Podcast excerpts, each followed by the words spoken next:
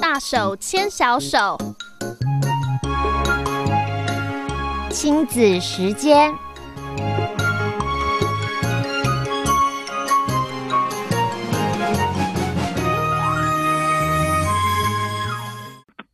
朋友们，大家好，欢迎再一次的到德州中文台啊、呃！我是胡美健。我们在今天接下来又要再度和林信惠林教授带给大家我们今年度最后一次大手牵小手，我们最后一次的节目。接下下一回我们就要 Happy New Year 了，嗯、按照往例，不过是真心的、真心的、真心的跟林教授说，谢谢林教授又辛苦一年了，谢谢他带给大家、带给我们，包括了父母和孩子们，呃，种种这一些重要的维系彼此关系、增强彼此关系，让彼此能够更紧密啊，在孩子未来的生活发展能够更成功。欢笑更多啊，面对困难勇气更大的这样子的内容，呃，谢谢林教授。来，下边我们就欢迎林教授，新会欢迎欢迎，再一次的参加。今天是我们今年最后一度啊，最后一次节目啊。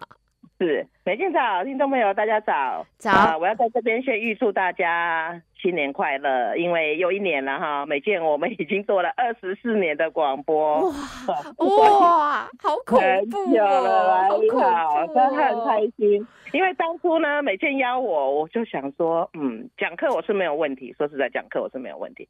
广播那时候我倒是第一次哈，可是我小时候就很就很羡慕人家躲在那个小小的音箱里面讲话，因为小时候对广播不是有概念，说一定是有人躲在那后面讲话那样子，就也会在那边学。然后我要做广播这样，他从来也没有想到说我有一也也后来会会有一个机会做这样的尝试。那我真的很喜欢，我觉得呃我自己很喜欢儿童发展，我喜欢心理学，那我就很爱讲，他很爱讲，刚好给我这样的一个平台，然后就讲得很开心。好，那也很感谢德州中文台，嗯，都会把我们的音档录下来，然后放在网络上。呃，我妈妈现在年纪已经很大了，她就已经没有办法再再去操作听我的广播。在早年哈，大概大概是五到十年前，我妈妈常常会去收听。那呃，我前一阵子呢，就就受到彭婉如基金会的邀请，嗯，好，然后呢，呃，很好笑的是，因为大家都知道我喜欢写文章，嗯，所以我就有帮自己基金会写了很多儿童发展的文章，哈。那就常常会有人呢打到电话去找主编，说他们要找林老师做演讲哈。那主编就说啊，林老师长期住在美国，他很少回来。如果你愿意给他出机票，他就会回来给你们讲。我跟你去。结果都没有人要给我出机票，对不对？太贵了哈。然后这一次呢，这个主办人就说啊，那没有关系，那那请你给我林老师的联络方式。后来我们就联络上了哈，那很感谢疫情啊哈，因为疫情之后我们都很多都是视讯，所以我我就在九月的某一天哈，就给他们做了一个视讯讲座哈，然后他们是台湾的早上呃晚上六点半到八点半，嗯，好，等于说那天是早我大清早五点半要开始讲，讲到七点半，然后我半夜四点就起来了哈，哇，可是我很开心哦，因为呃难得有那样子的机会。啊，之后呢，他们问了很多很多的问题，然后没有办法完全讲完哈。后来我就给他我们德州中文台的网页，我就说我们我这里面有很多音档。他们说 podcast 吗？我说哦，在我们这也算 podcast 对不对？有有有，我们有 podcast，我们有 podcast。欢迎你们去收听这样子哈，然后就很开心。所以呢，现在我们不只服务我们呃的德州的听众朋友呢，我们也服务到台湾的朋友。嗯，哦，所以呢，我就觉得哦，我现在要更努力的去做哈，因为我真的觉得当父母是一件很很有福气的事。嗯啊。可是呢，现在如果是还在带那种小娃的小朋友，呃的父母就跟我说：“你跟我说，我你知道美国什么都能退，就是娃娃不能退。”知道你还有多辛苦吗？是真的很辛苦哈。我的我觉得会越来越好，越来越好。可是我觉得学就是从出生大概到三岁的时候，真的很苦。嗯，可是呢，孩子一旦进了小学以后，我觉得那个那个时光的飞轮转的有够快哈，很快小孩子就去念大学了。嗯，所以最辛苦就是这个时候学前的时候哈，要好好珍惜，因为你跟他的感情就是这个时候打底。好，然后你对他的引导会影响到他的一辈子。OK，哦，我就说哦，好可怕，那我要做错事怎么办哈？大家可以修正哈。那那我们来延续啊，上个月我们在讲说怎么样做一个优良的自我表现啊，嗯，然后我们讲到说刚开始怎么样去训练孩子啊，如何适度的表现啊。然后呢，我们讲到说，呃，如果是害羞的孩子怎么办？啊，那听众朋友，如果你上个月错过我们的广播，请你到网站上去收听，因为我不知道你的孩子是哪一个族群啊。族群，如果你是害羞的族群呢，哈，呃，你就一定要去听害羞的那一部分。好，那你说，那我的孩子就是人来疯。好，那如果你还是没有听到我们上个月的广播呢，也请你去听，因为我们要。前面我们花了一点时间去讲怎么样去培养孩子的的这个叙事能力，好，那那也很重要哈。是，好，那我们要来讲讲，我们来专注在讲一些啊、呃、很喜欢自我表现的孩子哈，可是他的表现也许不是那么令人喜欢。OK，那这时候呢，我们应该怎么样去把它修正回来？好，好，那我们先来讲为什么会有这种症状啊？这种孩子呢，他有可能就是说，他很希望被看到、被关注，啊，所以呢，他会做出很多的行为去引起别人的注意。Okay. 那那那那那像也他也不是，也许不是只讲话了哈。像我在跟我的学生讲说，你在课室教书的时候，总是有学生老师说啊，我我我我哦怎么样怎么样，就很爱去惹人注意哈。我就会跟我的学生说，遇到那种学生，你就不要理他。啊，他你他举手，他他只要一直讲话，你就都不要叫他。好，然后我就会跟学生讲说，你就要鼓励说，哦，我现在看到谁谁谁，啊，很安静的坐在那里，然后他举手准备要发言，然后我觉得这样的行为非常的良好，好，大家都要这样做好，我就叫那个人来讲话。啊，因为我们在课室里面就是要辅导学生怎么样做。学到一个可以被社会接接受的的能力，好，所以我们会在那那个状况之下去引导学生，好，可是呢，呃，在如果说这个孩子他已经是这样子的孩子后，我们怎么办？那我先来讲说，也有可能是父母亲从小就跟他讲，你一定要跑在前面，一定要好好的表现，让大家都注意到你，啊，所以这是你应该做的事。啊，也、uh huh. 好的关注也好，不好的关注也好，反正都是关注，都让大家都看到你。是，好，的确是我可以理解，我可以理解父母亲的用意。哈，因为你知道，他们其实说我们的文化里面，哈，以前我们都跟孩子讲说，你就多做事，少说话。嗯，是，这是一个很不好的建议啊。我们现在被颠覆了吗？这不是我们的美德吗？为什么这样说？好。呃，我我不晓得听众朋友你有没有就是这样从小被教育大的，然后你现在在公司里面默默做事，什么什么糟心事都是你做啊，做的要死要活哈，就变成是公司的苦力。你做，然后那个印度人只会在那边讲话，什么都不会做哈，中关的都那些印度人，对不对？上下嘴皮是碰在一块，好的，对不对？好好。呃，为什么？因为就是你当我们只做事少说话的时候，上面看不到我们的付出。所以呢，我们要适度的让上面的人知道，说我做了什么啊，然后我是怎么做，这个是需要的。好，那那那这个就回归到上一组的，就是说害羞的人哈，他就会吃这样的亏啊。那所以我们现在来颠覆哈，然后颠覆就说我们不是要多做事少说话哈，我们要多做事多说话，嗯，对，多做事多说话哈，但是多做事多说话，那说话要有内容，要懂得怎么样在适度的时候去表现。嗯啊，而不是说我就一天到晚就说哦，我有多厉害，叭叭叭，人家听了以后就觉得很讨厌。好，好，那那呃，那那我回来讲啊，呃，父母亲当你这样子去去去推孩子到前面去的时候，孩子如果也很配合，啊，这个时候呢，我看到我曾经看到过的 case 就是说，爸爸妈妈跟孩子讲说，你只要做任何事情没有拿到第一名，没有拿到镁光灯。没有拿到聚光灯的焦点的时候，you are nothing，你就不算什么。所以这样的孩子从小就会非常的焦虑。好，他做什么事情就是他一定要确定他最好。好，然后他就可以拿这个来来说嘴，然后来来来来打压别人。好，那这样的孩子呢，如果他有幸有朋友在他身边，啊，也还好，因为说实在，小孩子慢慢越来越大的时候，特别到青春期，他很需要友谊。他如果没有朋友，他被孤立，他会非常非常的不快乐。好，好，那我们假设说，先来假设说，这样的孩子他身边是有朋友的。嗯，好，那因为这种表现焦虑的孩子呢，我不知道美倩你们遇过这种人，哈哈，他每次考试就跑来问你，你今天考几分？嗯，有有有有有。啊啊，我我当初。当初成绩不是太好，而且我我想要考几分，我呃，的他每次都会考赢我，他就觉得很开很开心，那就走了，对不对哈？那可是今天如果是两个旗鼓相当的孩子，好，然后呢 A 就跑来问 B 说，你考几分？那 B 就说哦，我考一百啊，然后考九十八，好，那也许 A 今天考九十九，他就走了啊，他也不跟他也不跟 B 讲说他考多少分，那问完他就走了，他也不跟人家讲的。那 B 如果是个没心眼的孩子呢，他就想说啊，你问我我就跟你讲哈，也不在意这样子哈。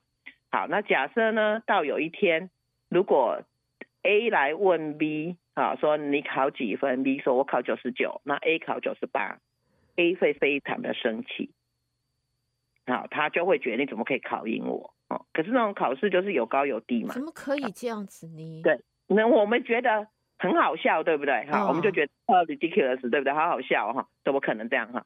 可是这种孩子就是不能输。因为他从小就被父母亲讲说，如果你没有赢人家，哈，你就不是个东西，好，所以他就会只看到后面的，好，然后其实每个小孩子在成长的过程里面都会面临到这个竞争的压力，好，那呃，我我我老大小时候成绩非常好啊，嗯，然后呢，他就呃有一次他回来，他就跟我说，妈妈，我们今天哈那个 spelling bee 的比赛，然后就是拼字。拼音嘛，拼拼字，拼字，拼音拼字拼拼字拼音比赛，他他就说谁谁谁哈做的比我好，那那你知道我我那个小孩其实也是很努力哦，他说要拼字哦，他哦他也是命拼命读的呀，嗯，然后我就跟他说，那你觉得怎样这样子？他说哦，他是我很好的朋友，我觉得我应该为他感到开心。那好啊，可是我就是开心不起来，我就觉得很难过。啊，我觉得我为什么没有做得很好？啊，我为什么被刷下来？我很难过。啊，这时候你就要处理两个情绪。第一个呢，你要处理到小孩子失落的情绪，因为他毕竟有付出，他也希望得到一个很好的结果。只是你知道这个不是他最强的项目哈，所以他努力了，他被刷下来哈。这个时候你要先处理他的受伤的情绪。嗯，我就跟他说哈。妈妈知道你很努力，因为我看到你过去那个礼拜哈，你花很多的精神在准备。妈妈觉得你尽力了，而且你这些学习不会白费。今天这个竞争只是一个 competition，过了就好。啊，你只要尽力了，你没有拿到第一，妈妈都觉得你很棒。啊，因为有的人他连准备都不要，对不对？哈，而你有准备，你就学到更多的东西。所以你要记得，长大以后有很多事情是。你做了以后不会马上看到成绩，可是所有的学习都会在你的脑袋瓜里埋下纹路。好，好，然后我就会给他一个拥抱，我就会说：“妈妈觉得你很尽力，妈妈觉得很 proud of you。”好，所以我是在那，我是在鼓励他的过程里面所付出的努力。所以将来孩子在遇到类似的事情的时候，他会知道他的过程是很重要的。啊，我们就说尽人事听天命，尽人事就是说我这个过程里面我很努力了，对不对？对。好，然后再来呢，我就跟他说，你是个很优秀的孩子，你长大以后啊，嗯，你要记得你要有朋友在旁边支援你，你才不孤单啊。一个聪明有能力的人，不是全天下只有我一个人最棒，一个有能力的人是要组团队的，你将来是要有一群人跟你。一起打，一起奋斗，啊，一起朝向一个很巨大的目标去努力。所以呢，你要知道，今天你这个朋友他特这个地方特别有天分，你要为他感到高兴，啊，然后呃，你手指头伸出来给妈妈看，啊，就跟他说，你看你的五根手指头有没有一样长？他说没有。我说那你这五根手指头缺哪一根？可以呢，他看一看都不行嘛，因为他弹钢琴，要少一根的话，那个那个琴就音就弹不到，对不对哈？那更何况是做做其他的工作。我说是，每一个人都有他的专长，就像你每一根手指头都很重要。那你要记得，当你的朋友在那个聚光灯的下面，在 spotlight 的下面的时候，你要真心为他感到开心跟鼓掌。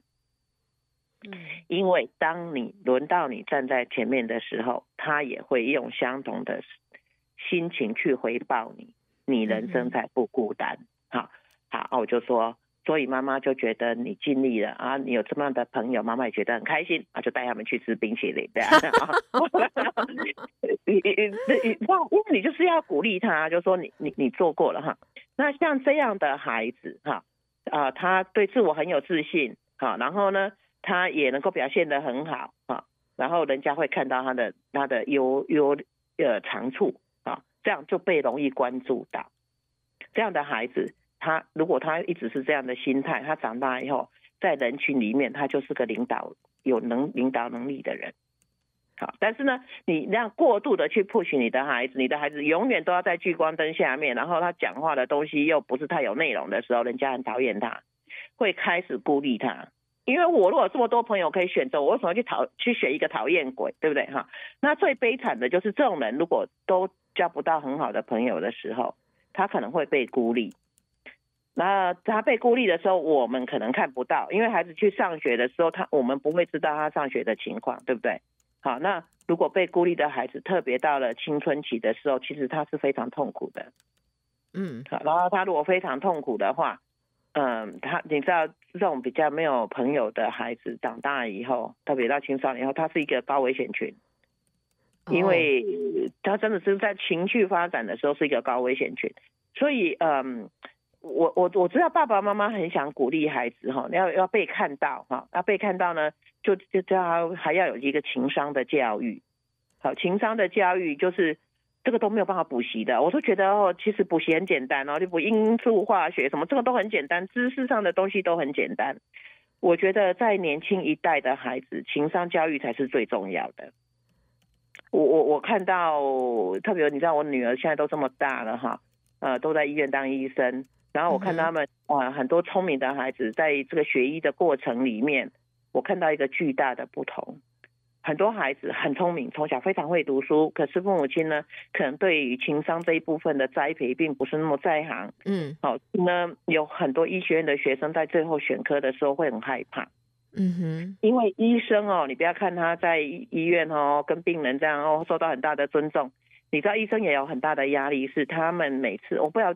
每天你会不会收到这种？我去看了医生以后，医院就给我发评量表。哦，你评量这个也是这个工作人员啊，医生啊，什么这都是被评量的。对，啊，被评量，如果今天这个医生他跟人家相处的能力不足，哦，他没有办法让病人觉得我是个很关心你的的医生的时候，他评量会很低耶。嗯，他评量低的话，长期这样的话，他医院可以不聘他，因为就觉得说你不是个有效能的医生。嗯，所以这个在很聪明的孩子的时候，他其实是非常焦虑的，在选科的时候非常焦虑的。好，所以呢，我就遇到过这样的孩子，他最后去选什么科，你们知道吗？什么科？他后来去选病理科。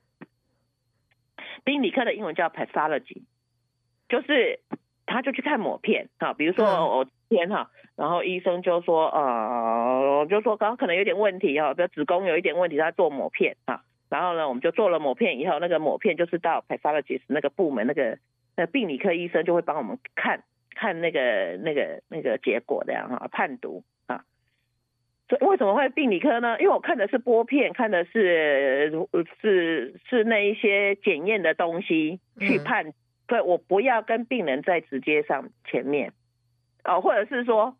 呃，我就去当麻醉科医生，他就把你麻昏了。Okay. 反正你也看不到我，我也听不到你，看不到我，对不对？好，可是呢，然后是说，你的病理科医生有时候会去当法医，嗯嗯呃呃，他就会跟他就会跟他的，他就会跟他的顾客面对面，client 面对面，对不对？哈，可是他 client 是永远不会 complain 的，哈哈哈哈哈，永远反应永远不会不会 complain，对不对？哈，好，那所以我们回来讲说。呃，要孩子表现并没有什么不好啊，可是呢，我们要让孩子知道说，我们在跟人互动的时候，其实类似像在跳 Tango，你进我退，我进你退好。我们要我们要要拿到一个，他们英文叫 cute，好 cute 就是给你暗示好，就是我们在互动的时候，我们是有互相暗示的好，然后我们就是要轮流去表现哈。但这种如果很自大、在很爱表现的人，他他没有办法去判读这个。我什么时候应该停止？我什么时候应该可以表现？哈，他这一方面的判读就比较差。因为父母亲就会强迫说你要好好表现，要干什么的时候，他那个压力很大，大到他没有办法去同理别人，没有办法去看到别人的需求的时候，这个其实对于他成长的过程里面是，也许他不知道那个是个很痛苦的事，一直到他的人际关系很不好的时候，就会看看会会过来反思他。哎，我看过一个这样的小孩，从小哈，他就是妈妈跟他讲，你只要出去比赛，任何比赛你没有拿第一，你就不要回来跟我说。所以这个孩子也很争气，是个非常聪明的孩子，非常非常聪明，也很优秀。哦，他就就就就谨记妈妈的话啊，然后呢就就努力的表现啊。那你知道从小学小学容易嘛哈，小学啊。初中也还可以，到高中就开始有一点 challenge，有点困难了，因为你知道，越来那个东西是越来越深的。嗯，那这个孩子呢，后来也是很优秀啦，高中毕业的时候也是很优秀，就去了西安一个很有名的大学读书。嗯哼，那呃，可是呢，在读书的过程里面，你知道。他就很 shock 哈，就就很惊吓，因为他当初在高中也是前几名毕业的哈。嗯。可是你到西安那个很有名的大学，大家都是很厉害的，对不对哈？对。你在那个地方念最后一名呢，搞不好都是在一些一些小学校的第一名哈。那是。可是他就没有办法忍受自己没有办法在前几名，他就把他自己逼到不行哈。后来我是听说。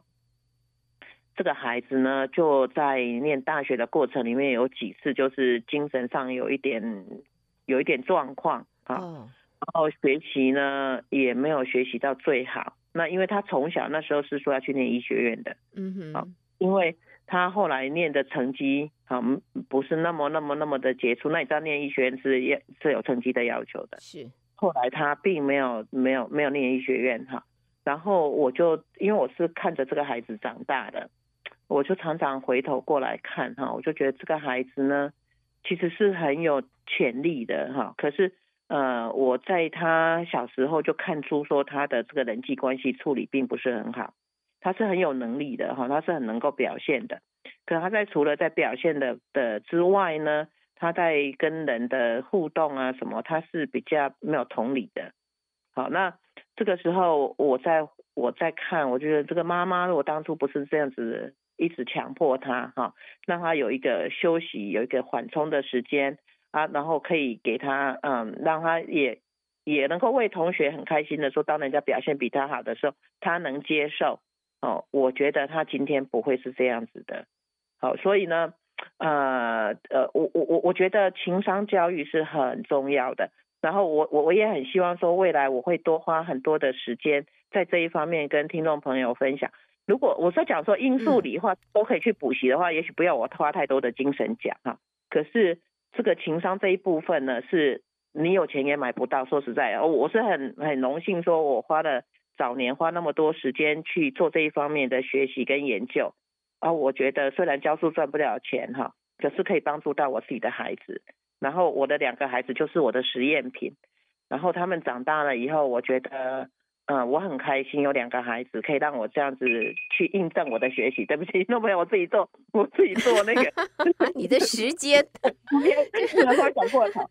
然后我就想说，我现在有机会，嗯，我要出来跟听众朋友分享，因为你的孩子还是棵小树苗的时候，我们好好栽培他，啊，为我们的的孩子打造一个很好的未来。所以说，就是为什么我现在会常常出去办演讲，是因为。我真的很希望分享我当初学学到了什么是有效，什么是无效的。我也很开心，每天给我这么多的机会跟听众朋友分享。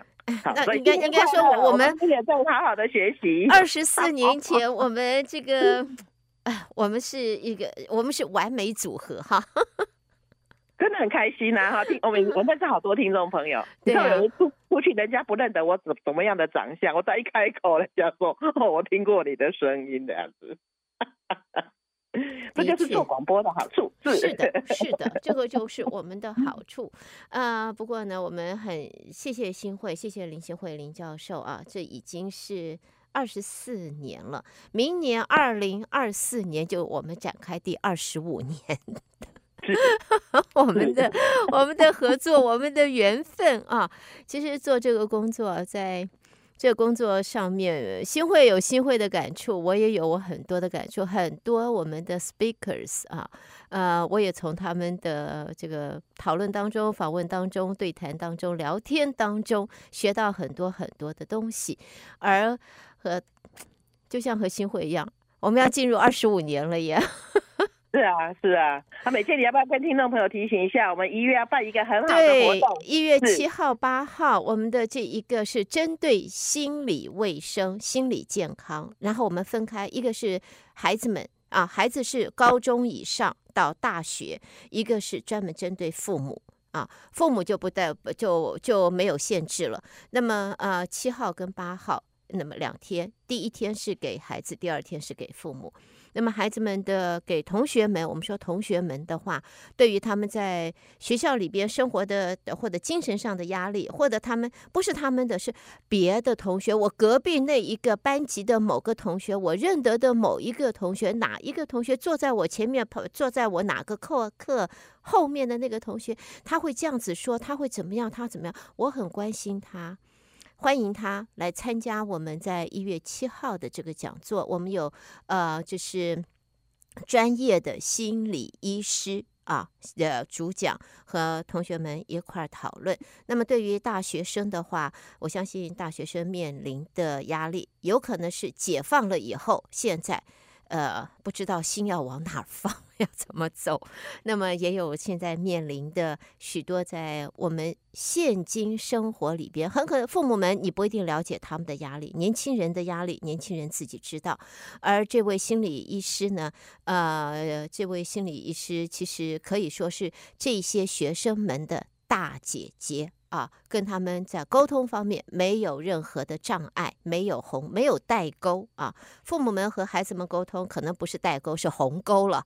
呃，他和他们沟通不会有代沟，是同一个 generation 的，所以非常了解他们的情形，可以提供他们呃这个在心理咨商、心理医师方面的分析。那当然了，如果有需要进一步的。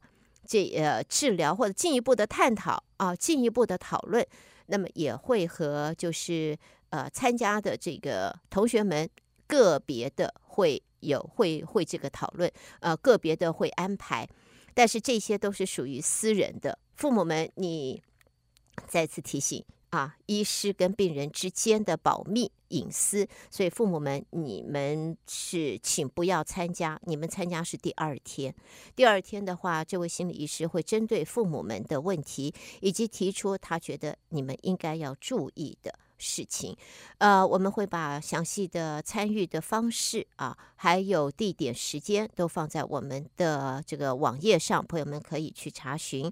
那么，对于不在 Houston，因为一月六号、七号大学还没有开学，但是如果说你的孩子要参加，但是他们不在 Houston，我你他他也可以啊、呃，有方式啊、网络参加。但是我们最希望的呢，是希望我们的听众朋友把这个讯息带回去给你们家的。孩子告诉他们，他们是完全可以有保有他的隐私，他朋友的隐私不是他的。很多朋友，很多我们都说不是我的问题，这是我朋友的问题。是的，他朋友的隐私，请他们呃可以放心参加。所以这一个讯息先带给我们的听众朋友。好，那么我想先这样，我们就要跟新会明年喽。明年见，明年见，听众朋友，希望你过个好年，然后我们明年再见。明年见，谢谢新 会，不客气，拜拜，拜拜。